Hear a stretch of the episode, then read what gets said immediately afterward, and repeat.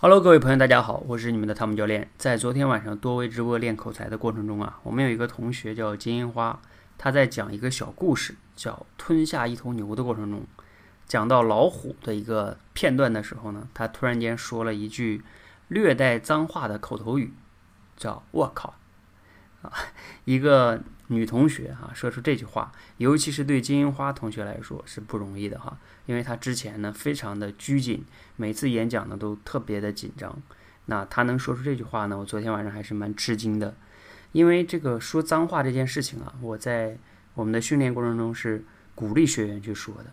有些同学啊会纠结于说，哎呀，说脏话不好吧？其实大家要想明白哈，这个说脏话，你是在表演。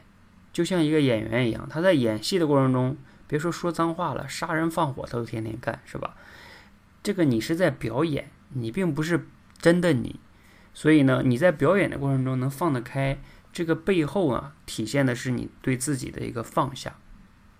我们很多口才不是特别好的朋友，在过去的这个人生成长的过程中，每次说话都是谨小慎微的，很怕自己说话哪里不得体，所以呢。对于说脏话来说，对于你们来说是一个非常大的挑战。那你们敢不敢说脏话？在演讲的过程中，这个是一个比较大的突破哈。所以呢，其实我是鼓励大家哈，你在自己训练的过程中或者演讲的过程中，尤其是在我们的视频直播的过程中，你要真的敢大大方方的啊，非常有底气的把那个脏话说的非常形象的话，那我觉得你就突破很多了哈。好，那在节目下方呢，我把这个昨天金樱花讲的这个故事，